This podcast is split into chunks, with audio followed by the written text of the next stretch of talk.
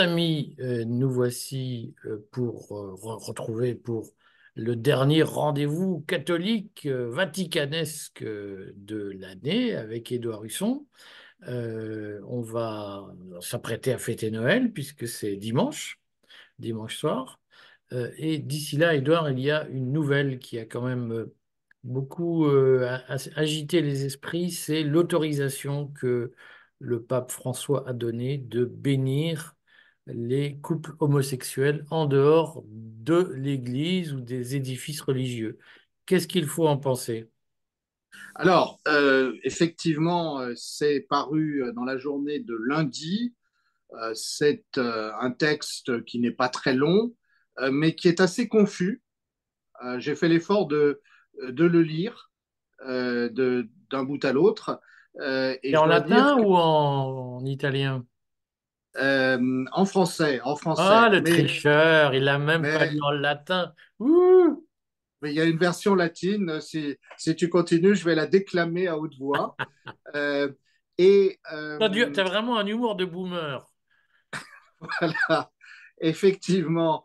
Euh, Donc, ce texte est confus pourquoi? Alors, je, je rappelle une chose qui est simple, hein, comme euh, d'ailleurs les, deux autres religions dites du livre, le, euh, christianisme euh, ne considère pas que l'état de vie homosexuel fasse partie des choses à recommander. On va dire les choses comme ça. Euh, donc, à partir de là, effectivement, le christianisme a une vision sur la sexualité qui est orientée d'abord vers la procréation. On lui, on lui reproche d'ailleurs, on lui dit qu'elle euh, qu'elle détourne les gens de, de profiter euh, des plaisirs de la vie. Euh, il n'empêche que l'Église part euh, de la famille, et la famille, c'est un homme, une femme, des enfants. Bon, c'est la doctrine euh, traditionnelle de l'Église. Là-dessus, évidemment, avec l'évolution des, mœurs, en particulier dans les pays occidentaux, il y a des demandes qui sont adressées depuis des années. Il y a sans doute même des associations, des lobbies qui se créent pour dire mais pourquoi ne pas reconnaître d'autres modes de vie? Alors, pour répondre à cette question, euh, le pape et son euh, préfet pour la, la doctrine de la foi, euh, le, cardinal Fernandez, ont, été très jésuites en fait. Alors le, pape est jésuite, son, son adjoint est un, est un élève des jésuites, et ils ont fait une réponse très très compliquée. Ils ont dit, alors d'un côté, euh, il y a la doctrine de l'Église, elle, elle ne change pas, euh, et donc, euh, il ne peut pas y avoir de cérémonie liturgique mise en forme pour des couples homosexuels. Mais en revanche, il y a une notion qui n'est pas explorée, qui est la notion de bénédiction. Et la bénédiction, c'est pas simplement pour reconnaître un état de fait ou pour encourager quelque chose, c'est simplement pour dire aux gens que on les oublie pas et qu'on ne les déteste pas. Je, je caricature à peine le, le, discours. Alors, à partir de là, que se passe-t-il? Euh, Personne n'est content il euh, y a ceux qui disent ça va pas assez loin, puis il y a ceux qui disent ça va trop loin. Et on est tout à fait dans le style euh, du pape François, qui à la fois veut faire plaisir à certains lobbies, certains intérêts acquis, ou des, une pression médiatique, ou une vision du monde répandue en Occident, les droits LGBTQ et compagnie. Mais d'un autre côté, euh, il est garant quand même de la continuité, donc il n'ose pas aller trop loin. Et résultat, euh, ça n'a fait que des mécontents. Euh, il n'y a eu que de mauvaises ré réactions cette semaine, au-delà au-delà de, certains médias qui ont réagi en disant c'est génial, l'Église se modernise, mais qui n'ont pas lu le document. Concrètement, est-ce que c'est une vraie révolution dans dans la pratique religieuse que cette bénédiction hors l'Église, puisque si j'ai bien compris, c'est hors les murs. Je me trompe ou pas? Oui, oui, oui, et, effectivement, c'est, on, on, dira que c'est une hypocrisie euh, euh, non assumée. Euh, peut-être mal des jésuites, tu sais que j'aime les jésuites. Oui, elle, elle, c'est non assumé, c'est-à-dire qu'à la fois euh, on fait quelque chose, mais en même temps on le fait pas comme les autres choses qui sont faites normalement, etc.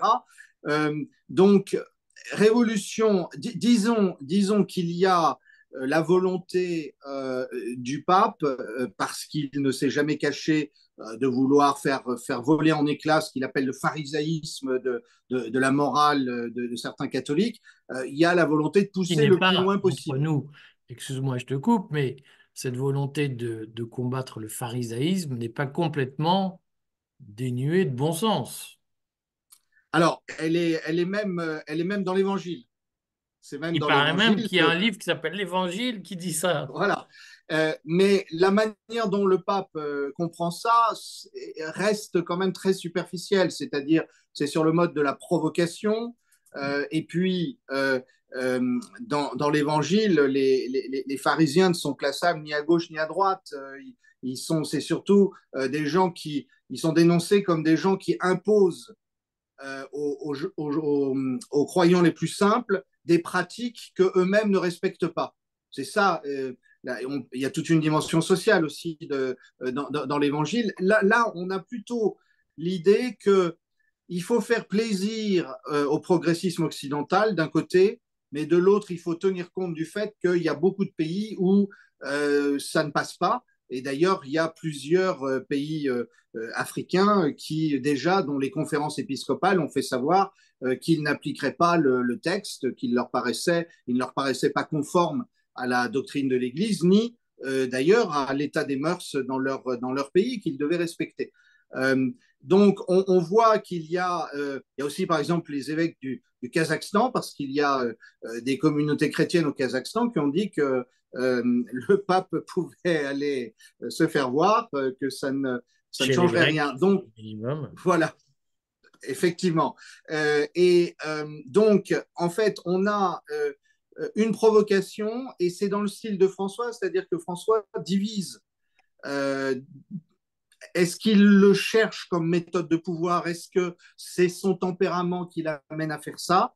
Mais on voit que sur la plupart des grands sujets, euh, François a divisé euh, et donc euh, ce pontificat qui, s'achemine vers, vers, vers, sa fin dans quelques mois ou dans quelques années va, va, va laisser le souvenir d'un pontificat qui divise l'Église plus qu'autre chose. Alors, il y a des réactions plus favorables aux États-Unis, même en France, en Autriche et en Allemagne, c'est c'est quasiment l'enthousiasme des évêques. Euh, mais on, voit bien, on voit bien que ça risque de euh, créer une fracture entre les épiscopats occidentaux euh, et les autres.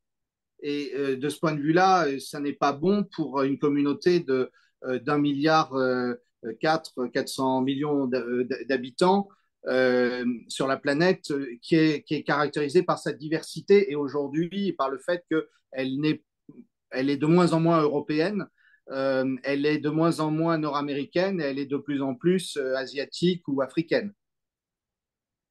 Alors, euh, concrètement, l'Église est au centre d'un tumulte en ce moment, on le voit sur ces questions de mœurs. Il y a un sujet qui quand même s'est posé, sur lequel on n'a pas beaucoup, à ma connaissance, entendu le pape, c'est le, meurtre par un, ou plusieurs soldats israéliens, des snipers, le meurtre de deux femmes qui priaient dans une église à Gaza. Est-ce que l'Église a réagi là-dessus? Oui, alors euh, euh, le pape François a protesté euh, dimanche après, son, après la récitation de l'Angélus, hein, dans le message traditionnel qu'il adresse. Donc le pape, et je dirais que après avoir critiqué le pape François en première partie de notre, notre entretien, laissons-lui que euh, il s'est préoccupé du sort des chrétiens de Gaza depuis le départ. Euh, on sait qu'il aime bien le téléphone. le, pape a, protesté euh, après la cérémonie de, de, de, l'Angélus, après la récitation pardon, de l'Angélus, euh, et euh, il faut lui laisser qu'il a, a pris régulièrement des nouvelles. On sait qu'il aime bien le téléphone. Il a, il, a appelé plusieurs fois les chrétiens de Gaza quand c'était encore possible de les joindre. Et le patriarche latin de Jérusalem est celui qui a fait connaître au monde samedi, en début d'après-midi, ce qui s'était passé. Donc ça, c'est une première chose. D'ailleurs, profitons-en pour rappeler ce qui s'est passé. Les, les, deux femmes, si je peux rectifier légèrement ce que tu as dit. Les deux femmes étaient sorties du bâtiment cultuel de l'église. elles étaient dans l'enceinte de, la communauté de l'église de la Sainte Famille, où il y a aussi plusieurs communautés religieuses, des sœurs, les sœurs de, Mère Teresa, les sœurs du Rosaire, en plus de quelques prêtres qui vivent, qui sont les prêtres du Verbe divin, qui est une, qui est une communauté assez présente au Proche-Orient. et donc, c'est là qu'elles ont été visées par un sniper israélien. on pense qu'il y avait plusieurs snipers parce que là, il y a eu sept autres personnes blessées par des tirs. Malheureusement, ça n'est pas tout. Euh, un char israélien a euh, abondamment tiré sur le, le, bâtiment où se trouvent les sœurs missionnaires de la charité, les sœurs de Mère Teresa, euh, ce qui fait qu'il a détruit le générateur électrique et qu'il a rendu impossible la vie des gens qui étaient dans ce bâtiment. par ailleurs, j'ai lu, mais je n'ai pas pu le vérifier, le, le, récit d'une part d'un autre char israélien qui aurait fait d'autres dommages au, bâtiment, à, à un autre bâtiment.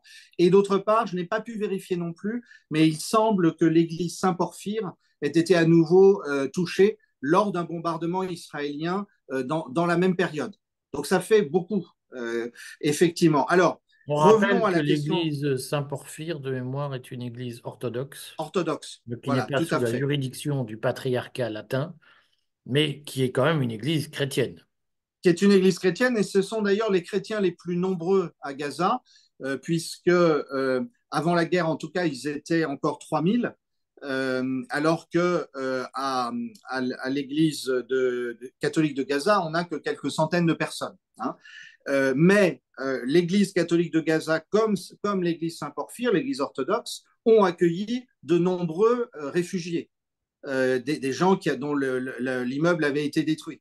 Euh, et ce qui s'est passé, euh, c'est qu'effectivement, au début de la guerre, euh, l'armée israélienne avait demandé à ces communautés chrétiennes de quitter les lieux.